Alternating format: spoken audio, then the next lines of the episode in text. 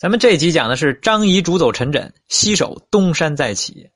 说公元前三百二十五年，秦惠王称王了，这对秦国的士气是极大的鼓舞。秦国的市民更有奔头，干起活来也更卖力气。秦国因而进行了改元，将来年，也就是公元前三百二十四年呢，定为更元元年。秦国的历史揭开了新的篇章。能干的张仪更加受秦惠王的信任，身上的担子也就更重了。说这一年啊，张仪亲自率兵攻打魏国的陕地。我们知道，这个陕地曾被秦国夺走过一次，只是由于称王的需要，为了拉拢魏国呢，秦国又将陕地还给了魏国。夺走地盘、夺走地盘又主动归还的事情也是有的。这魏惠王在第二次丢掉陕地之后呢，不禁就问自己：说这秦国还会不会再次归还呢？答案当然是否定的。因为秦惠王已经称王了，无需再照顾魏国的感受。张仪攻下陕地之后，将陕地的魏国居民全部赶走，又迁入秦国居民，将陕地彻底改造成一座秦国的城池。说之所以这么做，这是由于陕地地处秦国东进的通道正中，秦国正在此建立一座进攻中原的桥头堡。随后啊，张仪又主持修建了上郡塞。这个上郡呢？近临黄河，北接戎狄，战略位置非常重要。上郡安全，这秦国就没有后顾之忧。张仪在忙于国家大事的同时，也不忘修理国内的私敌。现在的张仪是秦国的二号人物，位高权重，但张仪又是靠口才吃饭的，而口才这个行当竞争性是非常强的。秦国开放的人才政策，必然会给张仪引来大量的竞争者。在众多竞争者中，真正给张仪造成威胁的人叫陈轸。这个陈轸呢，为人机智圆滑，口才呢也是一流，也有如游历楚国的经历，因此十分了解楚国国情。来秦的时间也比张仪早。到秦之后，陈轸专攻对楚外交，常年奔走于秦楚这条线上，深得秦惠王的信任。张仪对陈轸呢很不满。这一方面啊，是由于张仪痛恨楚国；另一方面呢，是由于陈轸他动了张仪的奶酪。因为陈轸，因此呢，陈轸就成了张仪的眼中钉、肉中刺。张仪利用离秦惠王近的优势，率先发难了。方法呢，是权力斗争中典型的重伤诬告。有一次啊，陈轸要出门办事，向秦惠王打了申请，张仪趁机就对秦惠王说道：“啊。”说，请大王留心陈轸，此人啊，常年奔走于秦楚之间，秦国和楚国的内幕他都知道不少。但这个人呢，又贪利忘本，总是把秦国的国家机密泄露给楚国。我看他近日魂不守舍，大概是要准备逃到楚国去。如果他真要去楚国，那就请大王杀掉他。秦惠王静静的听着，对于大臣们之间的这种倾压呀，他见多了。他知道张仪外交和实务上的才干，也能理解大臣们为了专权保利、打击对手而将私敌打扮成公敌的做法。说到底是怎么回事呢？他问问便知。这个秦惠王啊，找来陈轸问道：“说先生要去哪儿？只管和寡人讲啊，寡人将给你配备专车。”陈轸说：“呀，说臣啊，没有别的去处，要去呢，就去楚楚国。”秦惠王就说道：“啊，说相邦说你要去楚国，寡人也认为你要去楚国。难道除了去楚国以外，先生就没有其他地方可去了吗？”陈轸说道：“啊，说臣呢出去办事，只能去楚国，这是大王的意思，也是相邦的意思。我秉承您二位的意思，出使楚国，不正好说明我与楚国没有瓜葛吗？大王您是知道的，楚怀王呢是一位明君。”朝阳呢是位贤臣，如果我是那种不三不四的大臣，他们是不会收留我的。我也没有办法和楚国人打交道。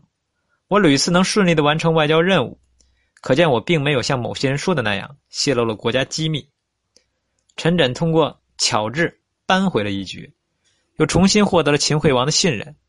但是不要忘了呀，想置他于死地的人是位置比他高、功劳比他大、比他更得宠的张仪。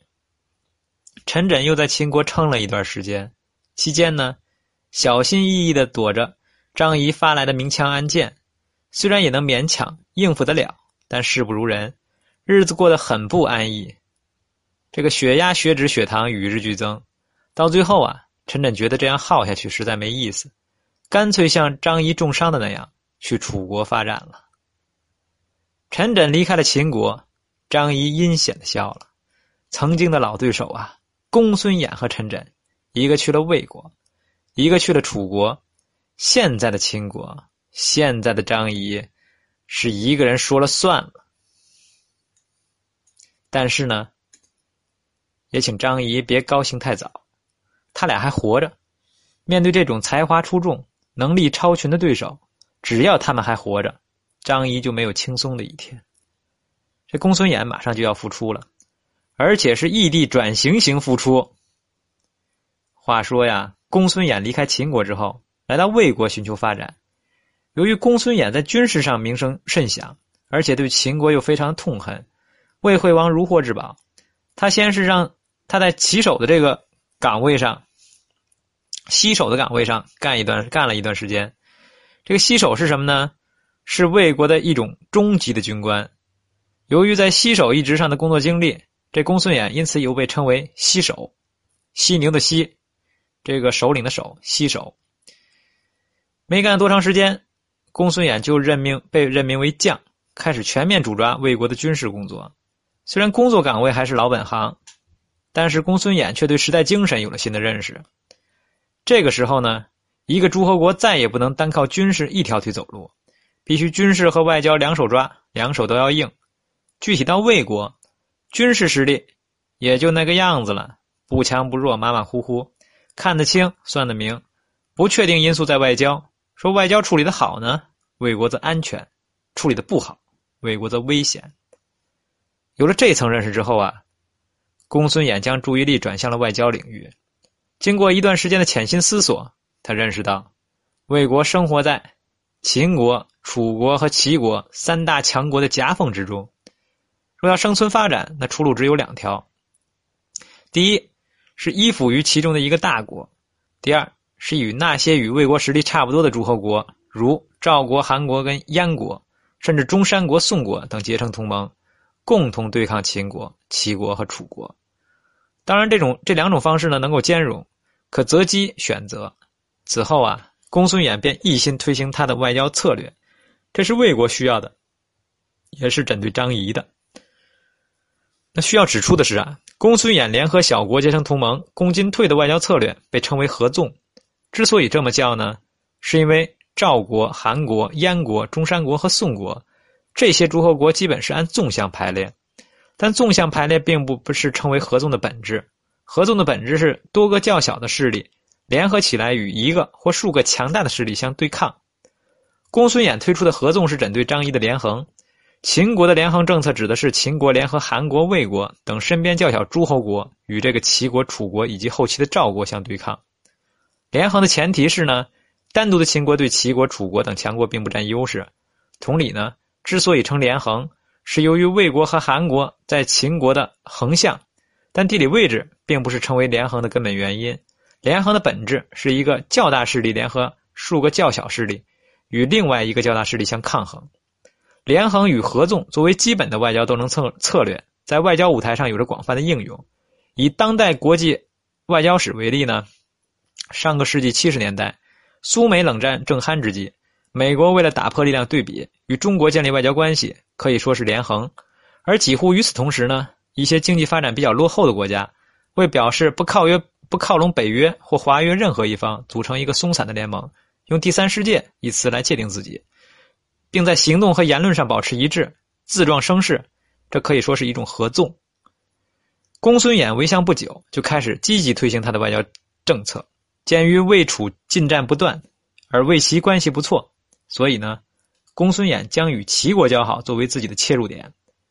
公孙衍之后拜见了齐国的名将田盼，说道啊，说赵国新君新立，说这个赵国新君是谁呀？这个这位新君啊，就是刚刚继位不久的赵武灵王。这个时候呢，赵武灵王还小，后面呢他会大放异彩。说这个赵国新君新立啊，主少国仪，无力外相，若赵攻赵呢，若能取胜，对齐魏对你我都有好处。不如你我各出五万兵马，一起进攻赵国，好不好呢？这个田盼呢，略微盘算了一下，说道：“啊，嗯，好是好，不过十万兵马呀，似乎不够。”公孙衍说：“呀，说十万兵马是肯定不够的，但要求一次太多，我们的国君呢，也不可能答应。十万兵马那只是个开始。”你我先领领着呢，去攻打赵国。一旦进入战争状态，形成骑虎难下之势，咱们的国君能不增兵吗？这田盼想想啊，觉得不错，计议虽定。于是公孙衍和田盼呢，各领五万大军向赵国发起了攻击。田盼俘虏了赵将韩举，取得了平邑和新城两座城池。公孙衍呢，也打败了赵将赵护。这是魏国。一次久违的胜利，虽然胜的对象是不甚强大的赵国，但魏惠王也要纪念一下，因此改元，重新以魏惠王元年开始。这是一次一举两得的胜仗。公孙衍借此巩固了在国内的地位，同时又打开了与齐国交往的局面，为日后的联齐政策打下了良好的基础。完。